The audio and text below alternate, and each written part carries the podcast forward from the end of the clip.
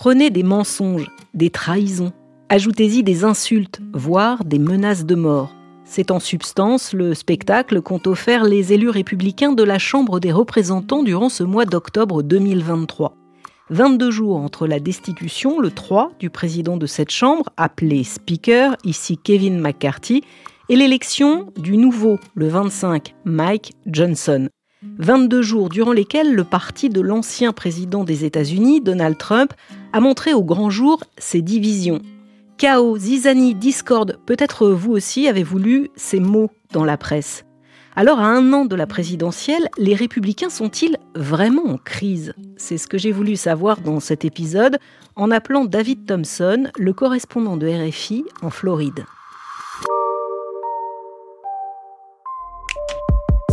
Depuis les élections de mi-mandat, il y a un an, en novembre 2022, le Parti républicain a récupéré, jusqu'aux prochaines élections en 2024, la majorité à la Chambre des représentants. Chambre qui, avec le Sénat, lui, à majorité démocrate, compose le Congrès américain. Congrès censé incarner le temple de la démocratie dans le pays une petite majorité, 218 des 435 sièges, mais qui permet à l'un des élus républicains d'honorer le poste de speaker. Et aux États-Unis, ce poste a une très grande importance. Parce que celui qui détient le marteau a aussi, entre autres pouvoirs, celui du contrôle de l'affectation des commissions d'enquête parlementaire et la nomination des membres de certains comités pour mener une opposition efficace au gouvernement en place, cela peut avoir son importance, surtout quand c'est un allié de Donald Trump qui finit par décrocher le Graal. Mike Johnson va être super. Il est populaire, intelligent, malin. Je pense qu'il va être un speaker fantastique.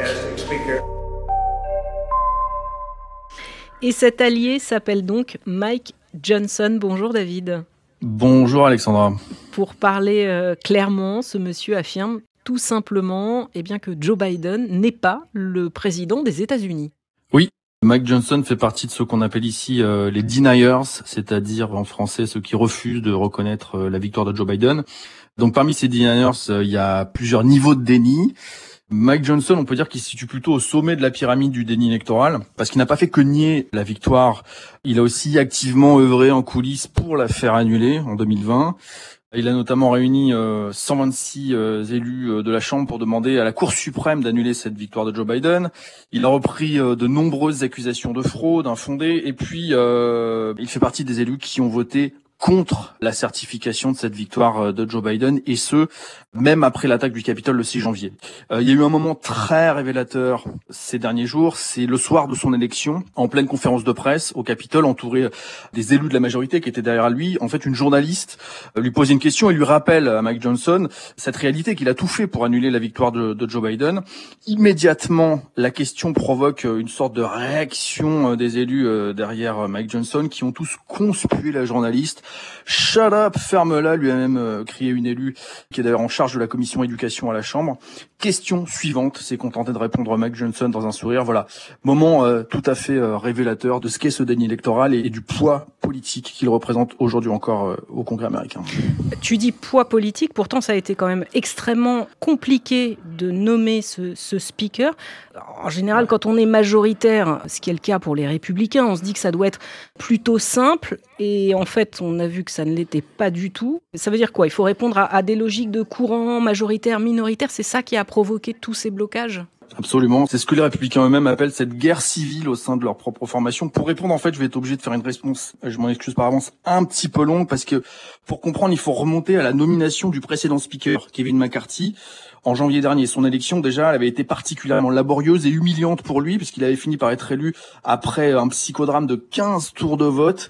Et pour être élu, en fait, il avait dû faire des compromis énormes avec une poignée d'élus ultra MAGA, Make America Great Again, ultra Trumpistes, en fait. Et parmi ces compromis, il y avait le fait que n'importe quel élu pouvait, à tout moment, déclencher un vote de motion de défiance contre le speaker. Et c'est ce qui s'est passé, c'est ce qui a causé sa perte. Matt Gaetz, élu de Floride, réputation euh, particulièrement sulfureuse, au bout de dix mois, il lance ce vote de défiance et il, provoque la, la chute de Kevin McCarthy. Une fois évincé, il a fallu trouver quelqu'un d'autre, un remplaçant. Et c'est là que le nouveau psychodrame a commencé. En fait, la majorité républicaine, elle est très fragile à la Chambre. C'est une toute petite majorité. Et donc, le speaker, pour être élu, il pouvait pas se permettre d'avoir plus de quatre voix républicaines contre lui. Parce qu'il pouvait pas compter sur un seul vote démocrate en sa faveur.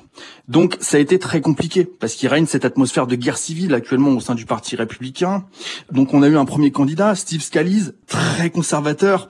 Il est même accusé d'être proche des milieux suprémacistes blancs en Louisiane.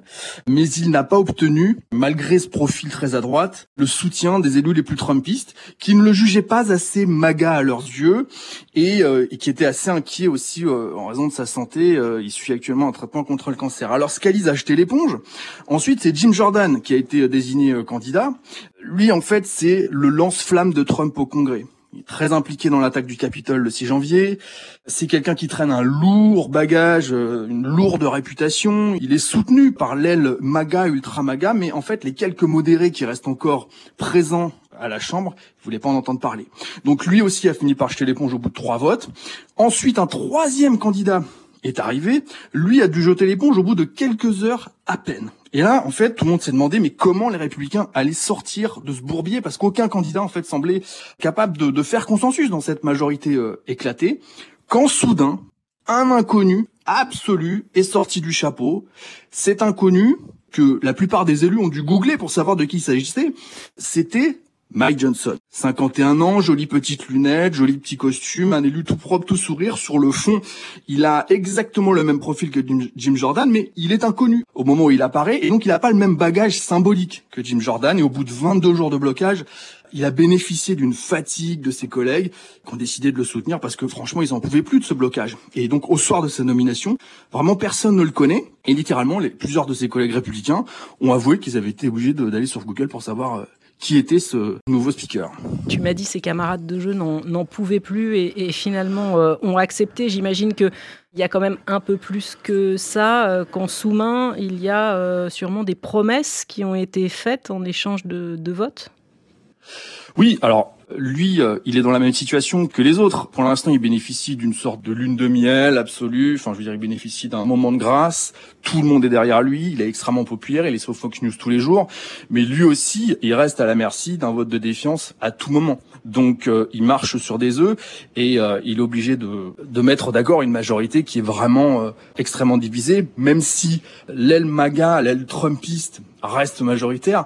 Même au sein de cette aile MAGA, il y a des lignes de fracture, des lignes de division. Même le courant MAGA en, lui-même n'est pas, n'est pas unifié.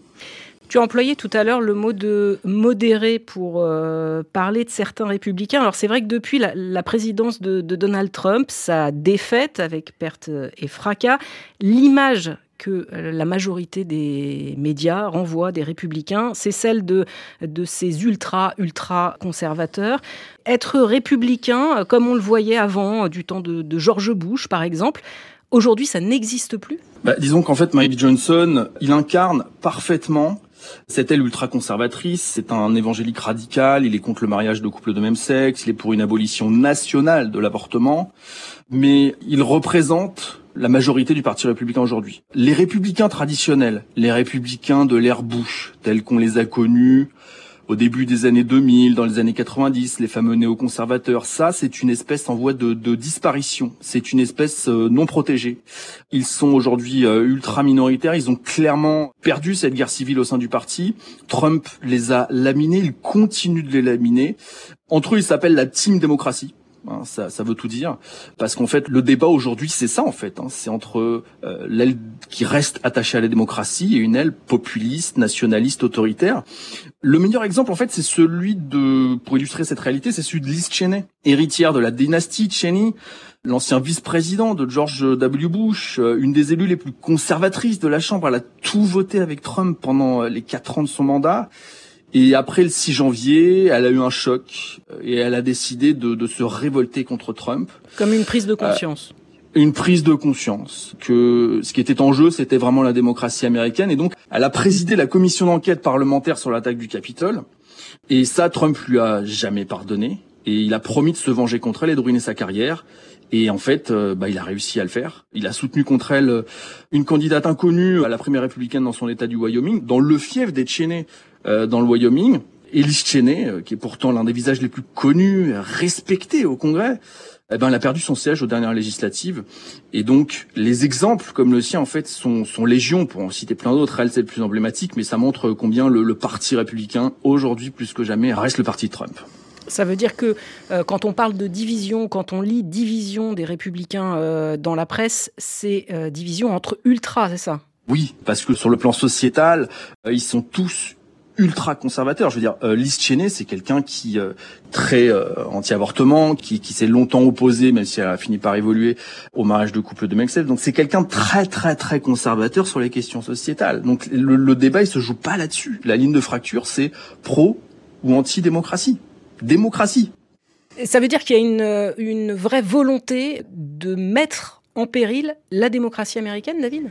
In fine, oui, dans le sens où ces républicains savent qu'ils n'ont pas la majorité avec eux. D'ailleurs, il y a eu un moment très révélateur lors de la nomination du nouveau speaker. Juste avant euh, Mike Johnson, il y a eu un candidat qui était euh, un peu modéré dans le sens où il avait validé l'élection de Joe Biden. Et euh, l'un des lieutenants, on va dire, de Trump à la Chambre, Marjorie Taylor Greene, élu euh, ultra conspirationniste s'il en est, en fait, elle a rejeté l'un des candidats au motif qu'il était pour le vote populaire. En d'autres termes, qu'il était pour la démocratie. Donc vraiment, en fait, les républicains MAGA aujourd'hui, ils savent que l'élection, elle va pas se gagner au nombre de voix et que la société, ils vont pas la changer au nombre de voix. Donc ils emploient des moyens dérobés pour changer la société et pour rester au pouvoir. Et quand tu dis moyens dérobés Moyens dérobés, bah, ça veut dire par exemple, euh, ils agissent beaucoup au niveau local. Donc ils vont s'implanter dans les institutions locales et des structures décisionnaires, par exemple, euh, dans ce qu'on appelle les school boards, dans les écoles, qui sont des conseils d'administration des écoles très locales, qui leur permettent par exemple de changer les programmes scolaires, qui font pareil dans les hôpitaux, pour changer euh, dans les hôpitaux publics. Donc ça, c'est une stratégie qui a été euh, pensée par Steve Bannon, le stratège de Trump, d'agir localement pour avoir un changement, euh, changer la société au niveau national. Et c'est exactement ce qu'ils font. Et sur le plan politique, en fait, ils savent que l'élection, elle va se jouer dans une poignée d'États clés, à quelques milliers de voix près. Et là aussi, ils jouent à fond là-dessus parce qu'ils savent que s'il y avait une démocratie sans le collège électoral, euh, comme nous on peut l'avoir au nombre de voix, dire une démocratie majoritaire, ils perdraient forcément mathématiquement l'élection. À t'écouter, et puisque je me posais la question au début de cet épisode de savoir si le parti républicain allait euh, vraiment si mal. Finalement, quand je t'entends, c'est pas la sensation que j'ai. L'unité du, du, parti républicain aujourd'hui, elle semble pas euh, faire défaut ou elle fait défaut? Disons qu'en fait, il y a une forme d'unité qui existe au sein du mouvement MAGA, parce qu'on peut vraiment parler de mouvement MAGA. Cette unité, actuellement, elle se joue contre leur ennemi commun qu'ils appellent les rhinos, c'est-à-dire les Republicans in name only, en français, les, républicains de papier, les faux républicains. C'est-à-dire ceux qui ne sont pas alignés sur euh, la ligne trumpiste. Mais ils sont tout aussi conservateurs, comme on l'a dit. Mais cette aile MAGA, aujourd'hui, elle est largement majoritaire au sein du parti. On le voit sondage après sondage, Trump écrase l'ensemble de ses rivaux dans la primaire pour la nomination républicaine. La primaire, aujourd'hui, elle est pliée. Personne n'imagine que ce soit quelqu'un d'autre que Trump qui devienne le candidat républicain, sauf évidemment accident de santé, pépin de santé, qui l'empêcherait d'aller plus loin. Et pour l'échéance euh, finale, la présidentielle, les rapports de, de force euh, dont on vient de parler, ils peuvent être préjudiciables ou pas du tout? On aurait pu le croire. On l'a pensé jusqu'à jusqu'à récemment. Les analystes euh, disaient beaucoup que les inculpations de Trump allaient le freiner. Il s'est passé exactement l'inverse, c'est-à-dire que ça a propulsé sa popularité au sein de sa base en en faisant un martyr politique.